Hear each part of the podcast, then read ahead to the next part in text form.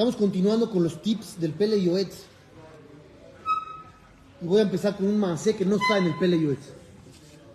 Esta historia sucedió con Rabhaim Soloveitchik, el rab de Brisk.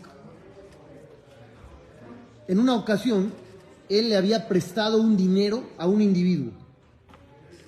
Pasaba el tiempo y pasaba el tiempo y pasaba el tiempo y no le pagaba. En una de esas, llegó el deudor con el jajam y le dijo, Rab, ustedes los jajamín son súper distraídos. Dijo, ¿por qué?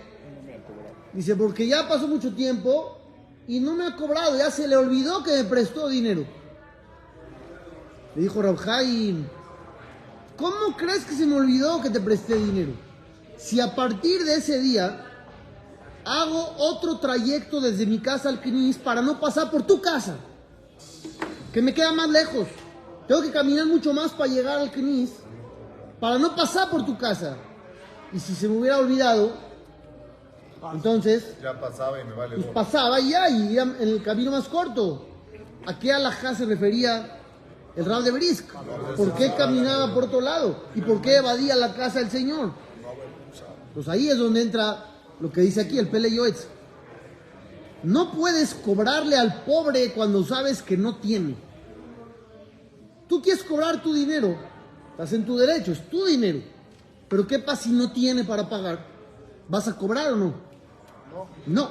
¿Y qué sí vas a hacer? Lo vas a humillar. Tu dinero no lo vas a obtener. ¿Por qué no? Porque no lo tienes. Estamos hablando de un caso donde no tiene. Pues si no tiene, no te va a poder dar tu dinero. No estás yendo a cobrar. Espérate, espérate, espérate. No he, no he terminado. No estás yendo a cobrar. Piensen bien. ¿A qué estás yendo? a presionarlo, estás yendo a presionarlo, estás yendo a intimidarlo o estás yendo a humillarlo. Y eso no tienes permitido hacer. Tienes permitido cobrar tu dinero. Pero en esta situación donde tú sabes que no tiene, no estás yendo a cobrar. Tú sabes que no vas a regresar con el dinero. Porque sabes que no lo tiene. Entonces lo que sí estás haciendo es todo lo que no tienes permitido hacer. Intimidarlo, presionarlo o humillarlo cuando de por sí la está pasando difícil. No estamos hablando de una persona que dice que su negocio no tiene.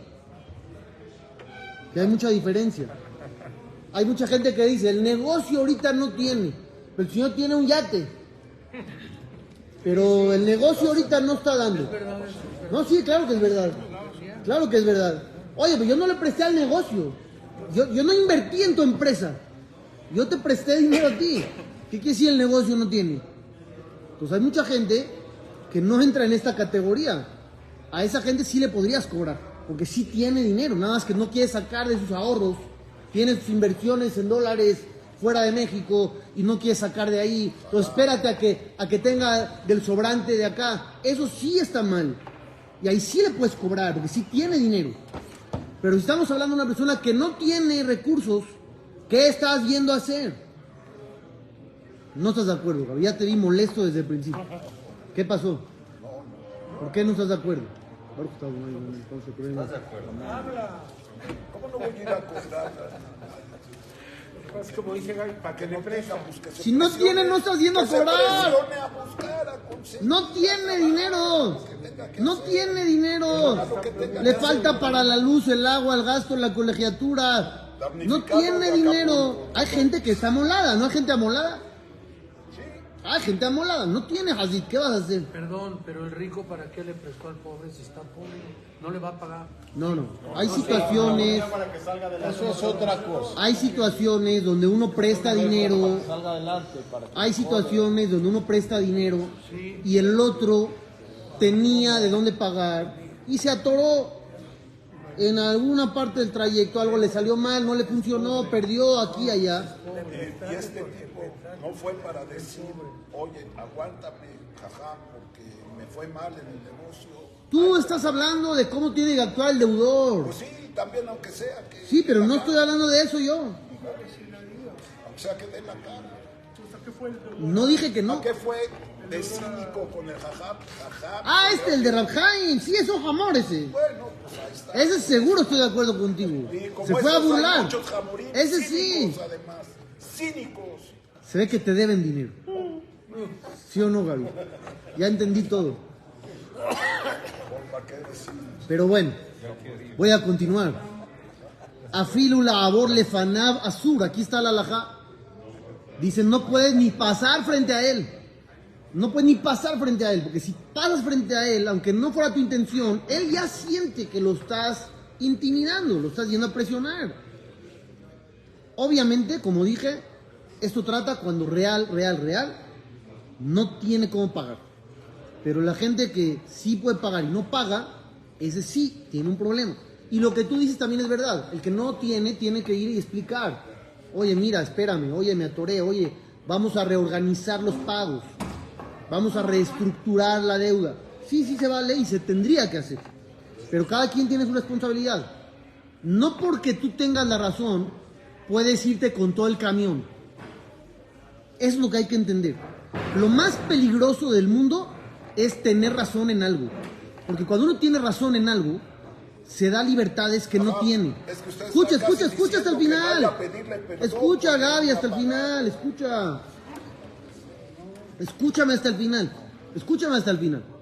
Tú tienes razón. Es tu dinero y el Señor te debe. ¿Eso significa que tengas permitido hacer cualquier cosa? No. No, cualquier Eso, muy bien, muy bien. Entonces, no. Yo conozco un caso, por ejemplo, que en un restaurante, obviamente de Yehudim, llegó una persona y de lejos ubicó a otro que le debía dinero. Le gritó desde. Le aventó una silla, le aventó una silla y le empezó a gritar que era un ratero. Vamos a hablar claro. ¿Le pagó? No sé, no sé, no sé si le pagó o no le pagó. Vamos a hablar claro, ¿eso está permitido por la alajá? Por eso, entonces, tener razón no significa que yo puedo hacer lo que quiera. No, pero sí me voy a acercar a su mesa. Oye, ¿te acuerdas que me debes una lana? Y te va a decir, Gaby, no tengo. Y tú sabes que no tiene. ¿Puedes ir a la otra semana a cobrarle? No, eh, vamos a ¿Puedes ir a la otra semana a cobrarle? No. Vamos a vernos mañana para que me digas cómo me vas a pagar. No tiene. Por eso hablé del caso que no tiene. No es que se va de viaje. ¿Cómo te va a pagar? si No se va de viaje y se compra cosas y lujos y a ti te agarró de corbán y te vio la cara. No, no estoy hablando de ese caso, porque sí hay casos así. Yo soy de una persona que le dio a otro un dinero para invertir en su negocio. Y a la semana, el dueño del negocio tenía un carro nuevo. Un Lincoln. ¿Y qué pasó? ¿Qué creen que pasó ahí? negocio. No hubo negocio, no sé. Y no le pagó al otro. Esos son rateros. Eso es lo que tú quieres decir, que hay rateros. Sí, sí hay rateros. Pero aquí no estamos hablando de un ratero. Estamos hablando de una buena persona que se atoró y no tiene forma de pagarte. Ese es el caso de acá. Tú estás planteando otros casos diferentes. Pero es el caso de la Torah, donde dice, no estás yendo a recuperar nada. Estás yendo a presionar y a humillar, a intimidar. Y eso no está permitido, aunque te deban dinero. Porque no porque te deban dinero puedes hacer lo que sea, es lo que estoy haciendo. Nada más. Ok, nomás un segundo. Me deben dinero. Ok. Y tengo que darle la vuelta para no avergonzarlo. Sí, Sí. ¿Sí? sí. Ah, bueno, pues está bien. Vele a pedir Ya, perdón. ya, ya. No le vas a ir a pedir perdón. Casi, casi. me está diciendo. Pero la Torah lo dice, no yo. A ver quién es. Él es el que debe darse la vuelta. Sola- Él es el que se solamente debe dar la vuelta. Jaime Oloshin es el único que puede hacer. Entonces, el La ratero- Torah ratero- quiere que te comportes de una manera digna, correcta, de tu parte. Lo que el otro haga o no haga es responsabilidad del otro. Si el otro se tiene que dar la vuelta o no, ese es problema del otro. Pero ¿cuál es tu responsabilidad? Tu responsabilidad es cuidar la dignidad de todo individuo. Lo veo, me hago. Exacto. No presionarlo. No tiene dinero. ¿Qué vas a hacer? Págame. No hay dinero. Pero bueno, Siguiente. Siguiente. ¿Cuándo hay que hablar la Shonara? ¿Se acuerdan que habíamos dicho algunos casos? Aquí los trae. No te quedes callado si puedes salvar a tu compañero de una pérdida monetaria. Con más razón, un daño físico. Cuando dijimos el ejemplo de los negocios, si sabes que alguien es chueco y estás viendo a otro que va a ir a hacer negocios con él, tienes que ir y hablar. Pero mucha gente dice, no, no, no, la shonara, eso no es la shonara, es obligatorio hablar. Esto pasa muchísimo en shidduchim, cuando hay de repente una pareja y tú sabes algún secreto macabro, siniestro de uno de los dos o de la familia o de algo. Y dices, híjole, yo no sé si la otra parte está o no enterada. Hablo, se va a deshacer el shidduch. Yo me tomo la responsabilidad de deshacer una pareja. Así se pregunta mucha gente. Y que sepan que en la gran mayoría abrumadora de los casos la gente se calla la boca. Y no hablan nada. Y destrozan peor, jajam. Y destruyen vidas. Destruyen vidas. Veces- Es obligatorio hablar. Y A veces el muchacho es oro y la familia no lo es. Depende qué tema sea. ¿Sí me explico? Depende qué tema sea. Si es un tema familiar, voy a poner un ejemplo. El muchacho se va a casar con una muchacha. La muchacha es espectacular, pero tal vez el papá de la muchacha le va a hacer la vida imposible a su hijo de él, de esta persona. O le va a robar en el arreglo, porque ya se ha casado otros hijos o hijas de él y le ha robado a todos los demás. ¿No tienes que decirle nada? No, sí, claro que sí. Ya debe haber sabido. No, no siempre saben. No, no siempre saben. ¿Cómo debe Sí. de haber? Como dice, Hay que hablar, es lo que digo, hay que hablar. A veces yo conozco casos donde el muchacho se casó y no le avisó a la novia que tomaba pastillas antidepresivas. Claro. No le avisó. Pero ahí es el muchacho. El muchacho toma pastillas antidepresivas y la novia no tiene ni la más remota idea. De repente se casan, pasan los meses o los días y está ella viendo el saco de él para mandarlo a la tintorería y ve adentro de la bolsa una pastilla. ¿Qué pasó? ¿Por qué tomas esto? ¿Qué tienes? ¿Qué es? Sale la verdad a la luz y eso es un crimen. Y se divorciaron. Es un crimen. Se tiene que dar la información. Tú no puedes ocultar esa información. ¿Por qué? Porque estás embaucando a alguien. Y si tú, un tercero, sabe qué hay que hacer, hay que hablar. Obligatorio hablar. No en la sonará, al revés. Es un pecado quedarse callado. Lo dijimos con el doctor. ¿Sí? El caso del doctor. Total. ¿Qué? ¿No están de acuerdo o sí? Está clarísimo, yo creo. ¿Por qué no? nada más hay que ver el caso exacto, nada más. Obvio, caso. obvio, hay que analizar bien las cosas. Hay que analizar bien, hay que preguntar primero. No por cualquier tontería ya. No, no, cualquier tontería, no. Estoy hablando de cosas serias que si uno estaría al tanto, tal vez no casa a su hija con él. ¿Por qué no va a tener el derecho de saber la verdad? Entonces, ¿qué le diga? Si mucha gente hoy toma eso y ya no se ve mal, entonces ¿por qué ocultarlo? ¿Por qué ocultarlo? ¿Sí me explico? Si hoy es normal y no pasa nada, ¿por qué no se lo dijo? Quiere decir que hay algo ahí. No hay que esconder. Y el tercero tiene que involucrarse. Aunque a veces uno no quiere problemas. ¿Para qué me meto? Yo no quiero ser responsable. ¿Qué crees? Eres responsable. Eres responsable. Pero ¿cómo le debe de decir a, a través de alguien? Ah, ese es otro tema. ¿Cómo hacerle? Depende de quién sea. Le puede mandar a decir con alguien. El chiste es que le llegue la información. Que le llegue la información. Continuamos. Continuamos. Yo creo que está clarísima la laja. Pero bueno.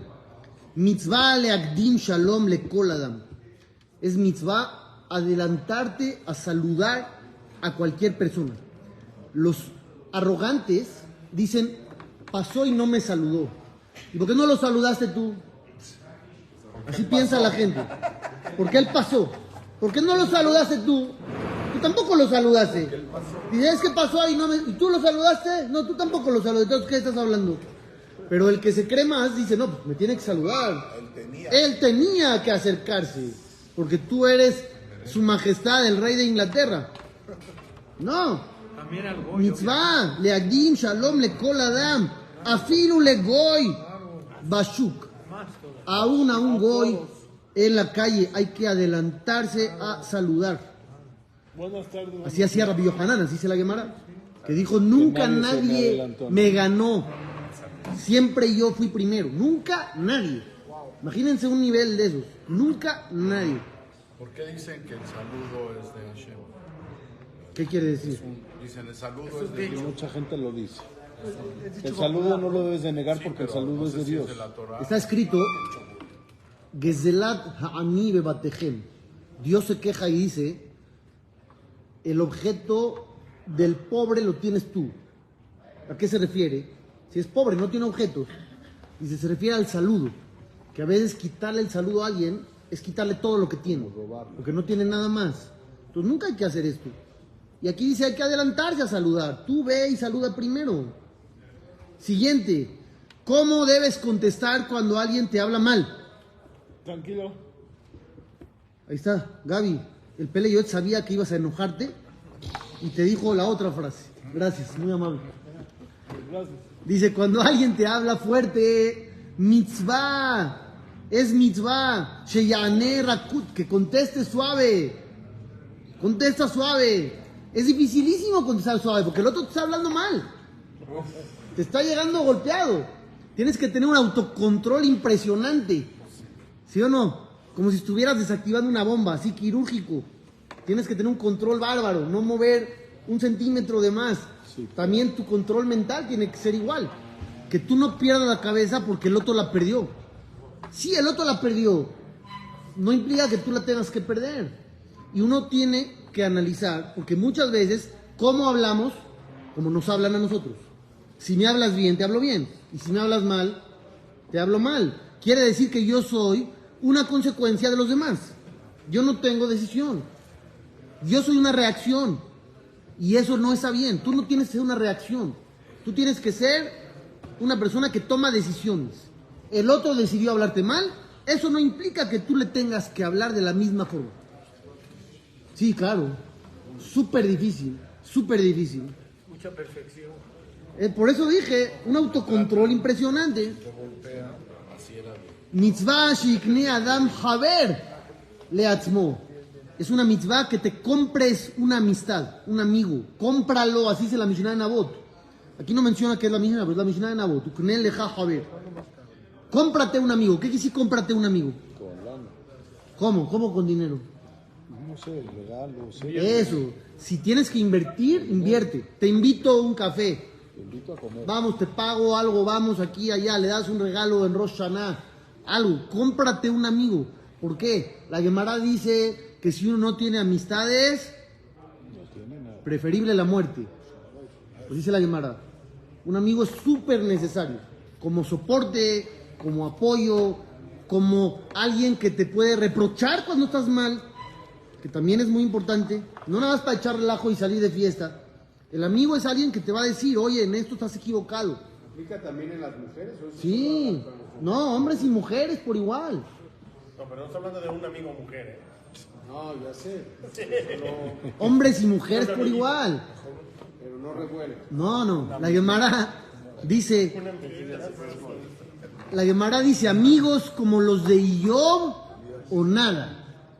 Amigos como los de más. o nada.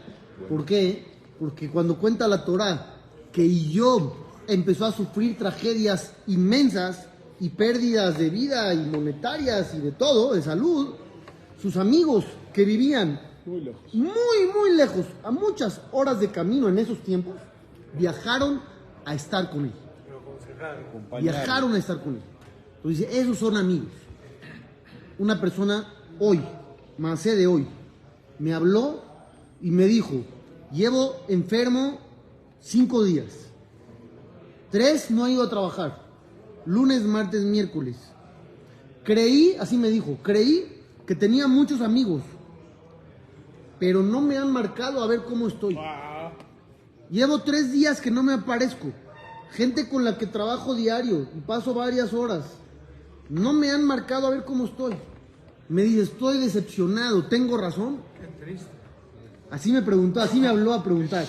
Me dijo, ¿tengo razón? Pensé que eran mis amigos. Dice, llevo tres días que no voy. ¿No le hablas? Oye, ¿qué pasó? No, no hay una llamada, pasas diario horas con él y eres aparentemente su amigo, porque no son nada más colegas.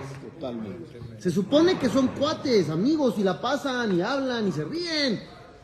Pero a la hora de la hora que uno necesita a alguien, se oye el viento nada más. Y eso es lo que no está bien. Por eso aquí dice que tienes que comprar un amigo, porque no es fácil encontrarlo. Uno cree que tiene muchos amigos, y no es verdad. Les voy a contar el masé que conté en Shabbat. Había una persona que le preguntó a su hijo, ¿cuántos amigos tienes? Le dice el hijo, tengo 100 amigos. 100 amigos. Le dice el papá, yo tengo medio amigo. Nada más. Durante años no logré más. Conseguí medio. ¿Tú me dices que tienes 100 amigos? Te apuesto a que no es verdad. Dice, vamos a hacer algo. Le dice el papá al hijo. No, no, no, escucha. Le dice el papá al hijo, vamos a hacer algo. Agarra un venado, un cordero, dególlalo y ponlo en un costal. Póntelo en la espalda. Llega con tu amigo y dile que acabas de matar a alguien y te están buscando. Que si puede darte hospedaje ahí en, en su casa para protegerte de las autoridades. Y me avisas cómo te va. Efectivamente, degolló al animal, se lo puso. Y llegó con el primero. Le dijo, oye, maté a alguien. Le cerró la puerta. Mataste a alguien. No, dejó ni terminar de hablar. Y así fue con uno, uno, uno. Nadie lo aceptó. Regresó con el papá. Y le dijo, papá, tienes razón. Pensé que eran mis amigos. Le dice el papá, ahora vas a ir con mi medio amigo. Le vas a decir la misma historia. Y le vas a decir que eres mi hijo. Y me avisas cómo te va. Fue con el medio amigo del papá, tocó, le abrió, le dijo, soy el hijo de fulano. Maté a alguien, lo tengo acá, me están buscando. Le dijo, entra rápido, entra rápido, dame el costal, vete a bañar, ahí hay ropa limpia, yo voy a enterrar esto en el jardín. Impresionante. Fue, se cambió y regresó, todo bien. Le dice, ahora vas a cenar y te vas a dormir aquí dos, tres días, hasta que pase el peligro. Y ya luego te vas. Se quedó ahí, ya luego se fue. Regresó con el papá vuelto loco. ¿Por qué vuelto loco? No, porque es. ¿Cómo medio amigo? completo. Le dijo, ¿cómo papá? Es fantástico, ¿cómo un medio amigo? Eso es un amigo verdadero, extraordinario. ¿Por qué medio? Pues le dijo el papá, ¿sabes por qué es medio? Porque siempre ha estado ahí para mí cuando yo se lo he pedido. Pero nunca él me ha ofrecido. Siempre que yo recurro a él, responde. Pero nunca ha venido de él la iniciativa, oye, necesitas algo. Por eso es nada más medio amigo. Reciprocidad y como no hay reciprocidad, El amigo verdadero, medio amigo. el amigo verdadero no espera a que llegues tú y le pidas. Él apenas detecta algo en tu actitud o en tu tono de voz. Hablas con él y lo oyes medio apagado. O, o lo ves que no se ve bien, lo ves que tiene ojeras, algo le está pasando, no durmió, está nervioso, tiene algo. El amigo verdadero, ¿qué hace? Se acerca, ¿qué necesitas? Yo te ayudo, cuenta conmigo. No me espera que le pidas. Este había estado ahí siempre, que se lo pidió. Por eso es medio nada más. ¿Entendieron o no? Ahora analicen si ustedes son amigos o medios amigos. Porque todos aquí están pensando si tienen medios amigos o amigos. No, no, no piensen en si tienen. O tenemos 100. Piensen si ustedes son para otro medio amigo o amigo verdadero. Los que te dan like no cuentan. No cuentan. Gaby, hace 20 años, si alguien te hablaba a felicitar de tu cumpleaños, te fascinaba. ¿cómo sabes mi fecha? Qué increíble. Y te acordaste y tomaste la molestia. Hoy ya sabes que Facebook le avisó. ¿Por qué te está hablando? El chat grupal. Porque el Facebook le acordó. Hoy es el cumpleaños de... Ya no vale nada ya. Todo es artificial. Hoy en día 100 amigos ya no es nada. ¿Cuántos tienes tú? ¿Tú no tienes? Pero bueno. ¿Mandé? Seguimos. Mitzvah que uno cante a Dios si es que tiene bonita voz. Así claro, ¿no? Sí, no, no lo dije yo. Tiene Mitzvah le shorer lifnei Hashem. Es mitzvah cantar delante de Dios. Mi sheyeshlo kol arev. El que tiene bonita voz. ¿Por qué? Porque ahí estás, como dicen los jajamim, utilizando los dones, las virtudes que Dios te dio para alabarlo. Hay dos maneras de usar la vida. O para Él o para mí. Si tú vas a cantar canciones de alabanza a Dios, estás diciendo a Hashem, con lo que tú me diste yo te lo regreso, yo te honro a ti, estoy agradecido y lo uso para cosas positivas. O te puedes ser cantante de reggaetón, lo alenu. Es la otra opción. Es la otra opción. Y destruir el mundo. Y destruir el mundo. Ahí no necesitas buena voz, es verdad. Yo estoy equivocado. Esas son las dos opciones. Mitzvah Sheishan mitoch dibre Torah bekriyat Shema. Es mitzvah que te duermas por medio de estudio de Torah y el Shema. No con la tele prendida. Que de repente estás dormido y este- sigue la tele ahí. ¿Con qué te dormiste? Con tonterías. Con tonterías. ¿En dónde estaba tu cabeza antes de que tu alma subiera con Dios? en cosas vanas. En cambio, si estudiaste un rato, yo siempre les he recomendado, tengan un libro al lado de la cama, una lamparita, un libro. Lee antes de dormir. ¿Cuánto? Lo que sea, lo que sea es ganancia. En vez de andar así. Bueno, su clase en YouTube. También, también, es buena idea. Viendo a Israel y luego, luego sale usted. Sale ahí. ¿Cómo se duerme hoy la gente así? Haciendo así, los videos de TikTok, pasándolos, pasándolos. pas- A ver, ¿qué otra tontería ve? Hay mucha gente que te dice, estuve tres horas viendo TikTok. Le preguntas, ¿y qué viste? Nada. Nada. ¿Cómo nada? Tre- Tres horas ahí. ¿Cuántos videos viste? No, no vi nada, nada. No salió nada de ahí. Y así se van a dormir noche tras noche tras noche. Si utilizaran la mitad de ese tiempo para documentarse, estudiar, leer, aprender, serían todos geonim. Todos serían genios, enciclopedias. Porque la gente recurre al pretexto de no tengo tiempo. Y hoy más que nunca la gente pierde más tiempo que en toda la historia de la humanidad. Porque tienes mucho tiempo. Antes para viajar tenías que agarrar una carreta, un caballo, semanas. Ahorita vas, chic regresas. Para ir a lavar, tenías que ir al río a lavar la ropa y regresar. Realmente no tenían tiempo. No había luz eléctrica. Se apagaba el sol, adiós. Ya tienes que ir a dormir porque no puedes hacer nada. No tenían chance.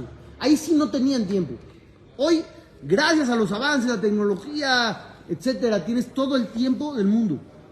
Pero lo tiras a la basura con tus tonterías.